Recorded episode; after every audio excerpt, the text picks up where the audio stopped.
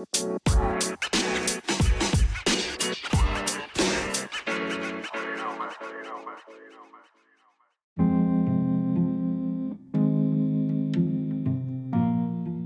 siente muy raro.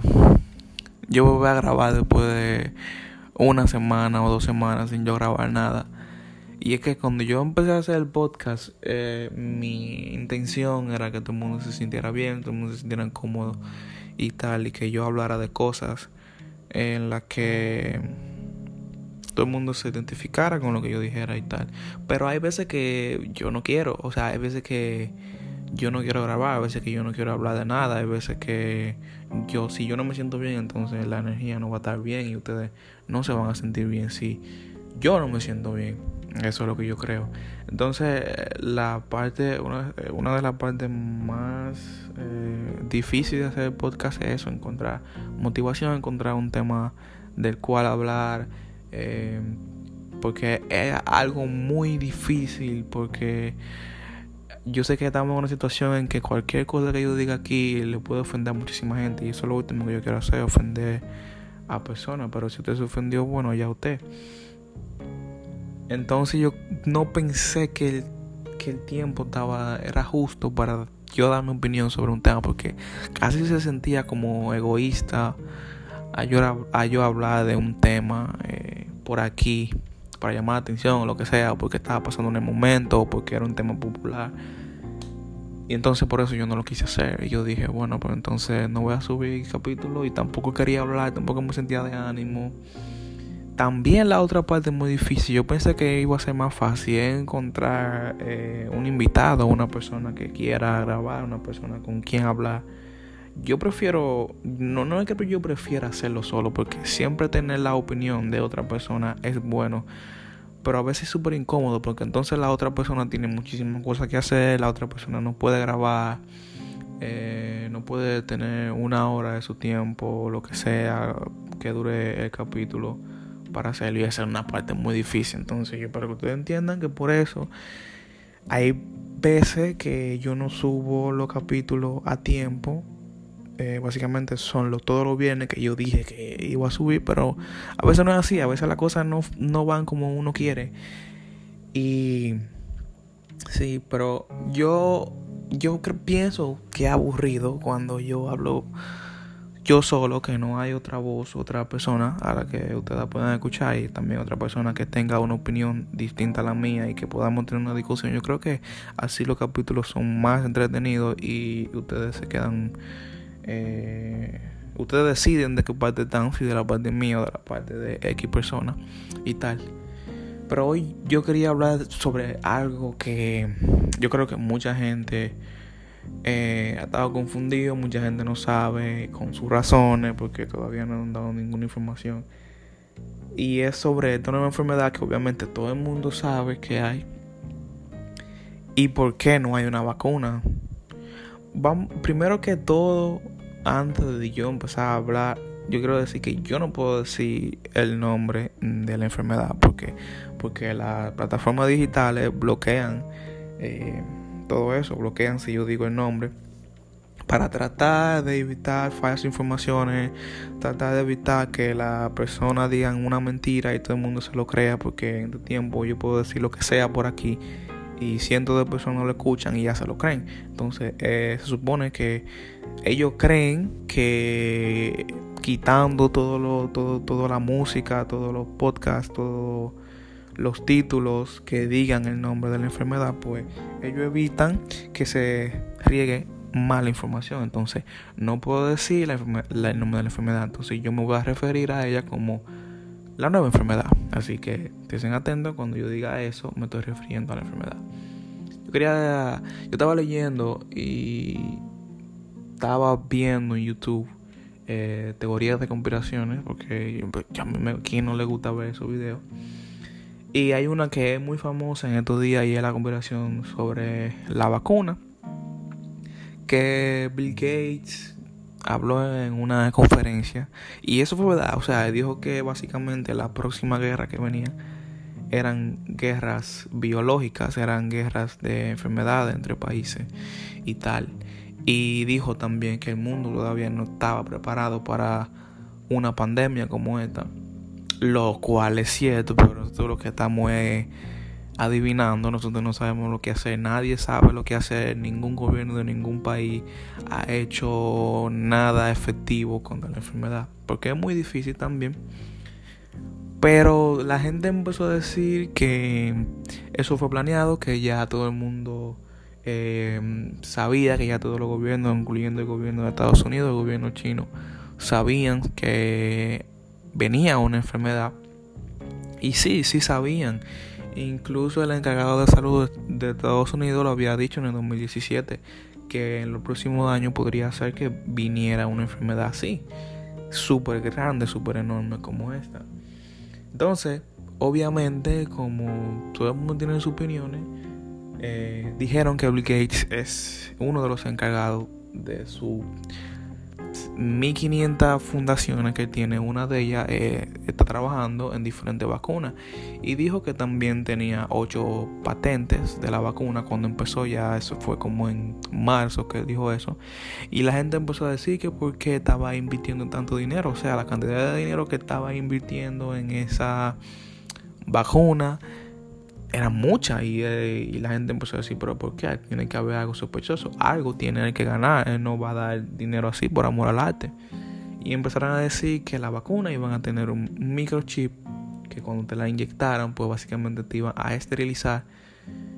O sea, esterilizar es que tú no vas a poder tener hijos o vas a tener una cantidad limitada de hijos y tus años de vida iban a reducir. Personalmente yo creo que hay que darle la la duda a todo. Hay que darle el beneficio de la duda a todo. Porque uno no sabe. Tú no sabes si es verdad y no sabes si es mentira.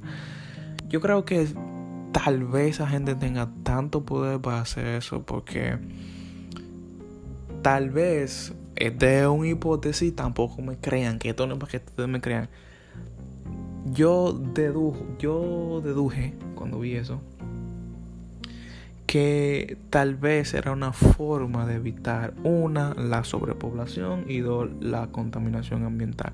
Vamos a ser claros, los seres humanos estamos matando el planeta y tenemos 12 años hasta que no podemos hacer nada. O sea, si no hacemos nada en un lapso de, de aquí a 12 años, ya el daño va a ser irremediable y no vamos a poder hacer nada. ¿Cómo se podría evitar eso? Bueno, disminuyendo la cantidad de personas que hay en el mundo, ¿verdad? Esa es una. Otra es la sobrepoblación. Yo no creo tanto en que la sobrepoblación sería un tema tan preocupante ahora mismo, sino un tema que podríamos que podría ser importante de aquí a 20, 25 años, porque todavía hay muchísimo espacio en el mundo donde se puede vivir. El problema es que nosotros estamos limitados por países.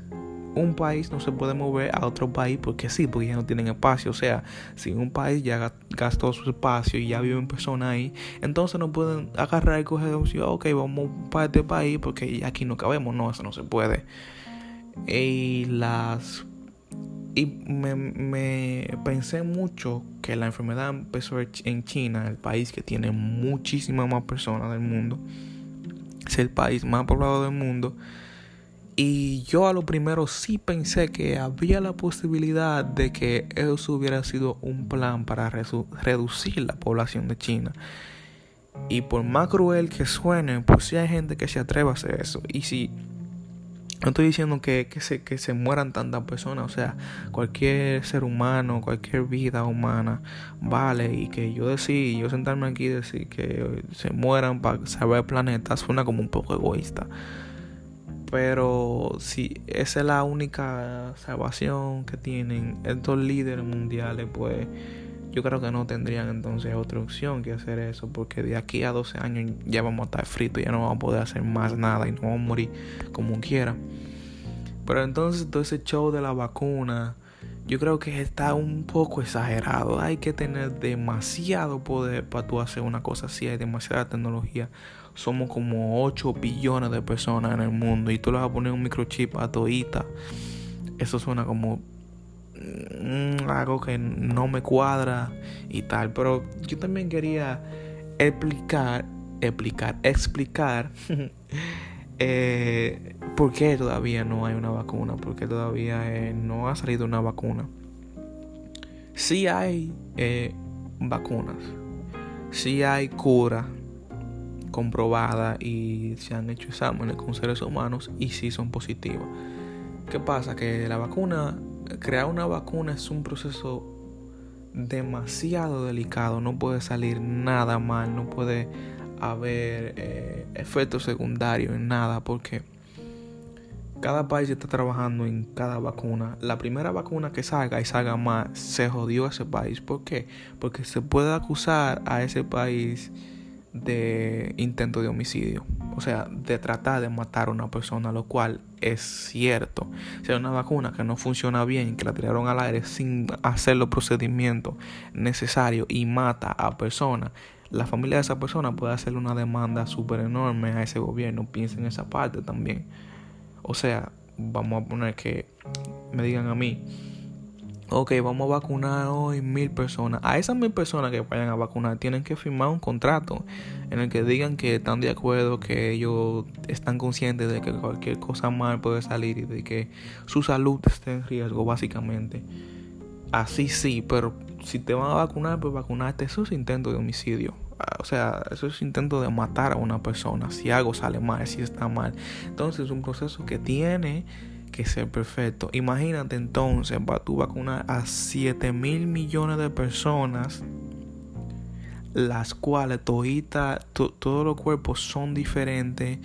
Todas esas personas tienen, muchísimas tienen problemas de salud, cáncer, sida, asma, lo que sea, cualquier enfermedad. Entonces, tiene que ser una vacuna que no le afecte en nada al cuerpo. Que cuando te la pongan, tu cuerpo reaccione de una manera perfecta, que no haga ningún tipo de inconveniente. O tiene que ser un proceso demasiado, demasiado estricto. Entonces también la vacuna no es que se hagan, la vacuna se siembran eso suena un poco raro, pero sí, se siembran básicamente en granjas, se siembran, es un proceso como si fuera el proceso del vino o del queso. Se producen así. ¿Por qué? Porque la vacuna es el mismo virus en menor cantidad. Ok, voy a explicar, pero yo sé que no van a entender.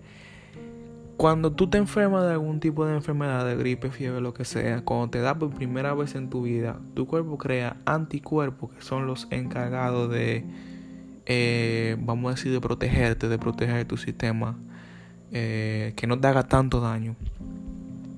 Entonces son como, son como soldaditos. Imagínate que tú tienes soldaditos dentro de ti. Y que esos soldaditos, mientras tú te enfermas por primera vez, entonces ellos se vuelven más fuertes. Cuando la enfermedad te da de nuevo, entonces ahí te da menos. Y ya tu cuerpo está acostumbrado a que ya te dio esa enfermedad. Ya tu cuerpo sabe que esa enfermedad te puede dar. El problema, el problema aquí con esta nueva enfermedad es que el cuerpo humano nunca la había visto, ni la ciencia la había visto, ni siquiera los animales, porque según entre comillas viene del murciélago. Entonces, al cuerpo no estar acostumbrado a ese tipo de enfermedades, no puede producir anticuerpos. Ahí es que viene la vacuna. Entonces, te ponen la vacuna con el mismo virus en menores cantidad para que tu cuerpo cree anticuerpos, para que para protegerte de por si te da, porque si te puede dar, de que si te da, pues ya tu cuerpo pueda combatir con eso y se haga inmune a la, enfermedad. O sea, tu cuerpo eh, se hace inmune. Ok, me voy a aplicar. Te puede dar en el proceso de tu cuerpo, eh, del que tu cuerpo puede estar creando los anticuerpos, ¿verdad? O sea, vamos a poner, te vacunaron hoy, si mañana tú te pegas de una persona que tiene la enfermedad, pues tú también te vas a enfermar. Tienes que esperar que tu cuerpo desarrolle eso para que cuando te vaya a dar ya tu cuerpo sea inmune a esa enfermedad. Hay que crear una inmunidad. O sea, la vacuna no hace casi nada. Tu, cuerpo que hace trabajo. No es que te van a poner una vacuna y la vacuna es la cura. No, o sea, es un proceso. Es para que tu cuerpo cree la vacuna. Para que tu cuerpo cree la cura. Y también para que te, para que te básicamente. Entonces, el problema aquí también hay otro problema, porque es una enfermedad muy, muy problemática. Lo que pasa es que cuando tú la tienes, tú no sabes que la tienes hasta que te dan los síntomas. Y los síntomas aparecen en los 14 días. Vamos a poner que en, eso, en ese lapso de 14 días tú te juntaste con una persona. Esa persona ya está contagiado con la enfermedad o contagiada. Esa persona se juntó con dos personas más y así se va multiplicando sucesivamente. Pero todas esas personas todavía no saben que lo tienen y esa persona se junta con más personas creyendo que están sanas y creyendo que están sanas y así se va multiplicando. Por eso, por eso es una enfermedad muy muy difícil, muy difícil de, de detectar porque se detecta por los síntomas. Había enfermedades que habían salido antes que fueron el MERS y el SARS. Esas enfermedades eran igual de letales que las que tenemos ahora pero los síntomas se presentaban al día siguiente. Entonces, ¿qué pasaba? Cuando la persona se enfermaba de esa enfermedad, la persona se quedaba en casa porque básicamente la enfermedad lo inmovilizaba. Tú no te vas a salir de tu casa con una fiebre, gripe, o de garganta o de cabeza. Tú no vas a salir para donde paparte. Pero esta enfermedad sí tú puedes salir porque tú crees que estás sano. Entonces sale y le pega a otro. Por eso se trató de hacer el distanciamiento social, bla, bla, bla, lo cual no iba a funcionar. Yo sabía que no iba a funcionar desde un principio porque la gente es, inevitable cruzarse con personas, a menos que tú vivas en una isla privada tú solo. Es inevitable cruzarse por personas. Tú puedes durar dos o tres meses sin, sin, sin juntarte con nadie, pero va a llegar un punto en que tú te vas a juntar con una persona. La diferencia es esa, la diferencia es que tú no sabes cuándo la tienes. Mi consejo sería sobre todo esto. Es un tema muy delicado. Pero yo creo que eh, yo tendría que decir que no hay que tener miedo. La fatalidad de esta enfermedad es de un 2%. O sea que de, de pocas personas, de 100 personas vamos a poner que se mueren 3. Pero cuando hablamos de millones y billones de personas, un 2% es mucho, son millones de personas que se van a morir de esta enfermedad. Lastimosamente, si no se protegen, se van a morir. Y mucho más si tienen enfermedades como el asma, como eh, enfermedades cardíacas, sobrepeso y tal y tal. Pues puede ser muy probable que se mueran. Aunque también puede ser muy, muy probable que no se mueran si se dan el trato necesario. Si, si lo tratan rápido, si desde que le salen los síntomas agarra y te vas y te atienden en un hospital, lo que sea. Ese sería mi, ese sería mi consejo. El consejo es que se cuiden y traten de no enfermarse, pero que tampoco tengan miedo. Ustedes pueden salir a la calle, ustedes pueden tratar de volver a su vida normal.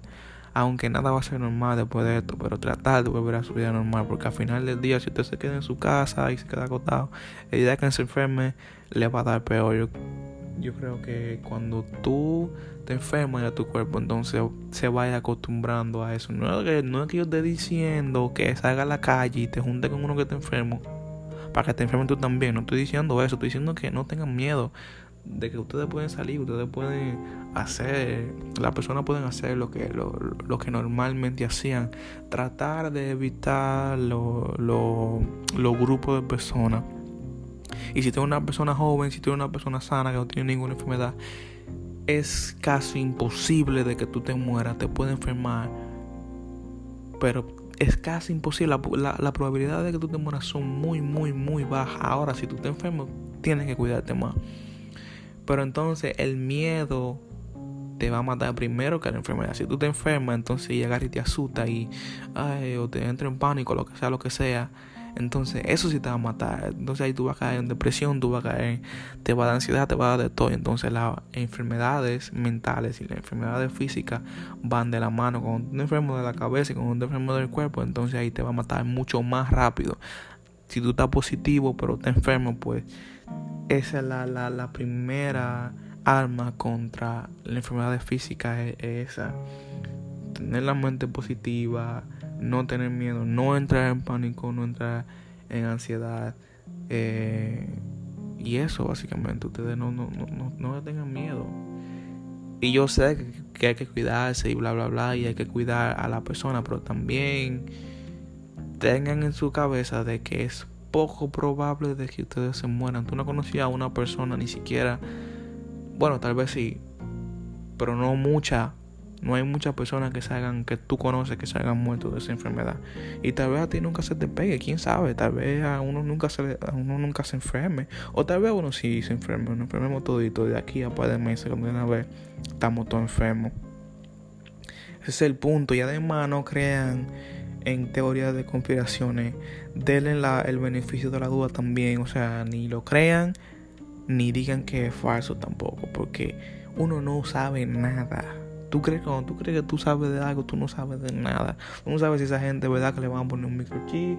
Tú no sabes si nos van a matar todito cuando, cuando pongan la vacuna. O tú no sabes nada. Así que tienen que estar preparados para cualquier cosa. Y eso sería todo. Así que gracias por, por escucharme hablando baba aquí. Yo creo que tal vez, tal vez yo le haya ayudado un poco. Tal vez ustedes se informen un poco y también lean sobre eso. Que no todo lo que dice la noticia es de verdad. A esa gente le gusta mucho manipular a la persona a su manera para que la gente tenga miedo. Yo creo que yo voy a hacer una segunda parte de este tema. ¿Por qué? Porque es un tema demasiado extenso y hay muchísimas cosas que hablar, pero yo lo quiero hacer con otra persona. Mira, llevo 20 minutos y pico ya grabando. Yo sé que ustedes se van a aburrir, ni siquiera vayan al final. Así que gracias por escuchar y espero que les guste. Bye.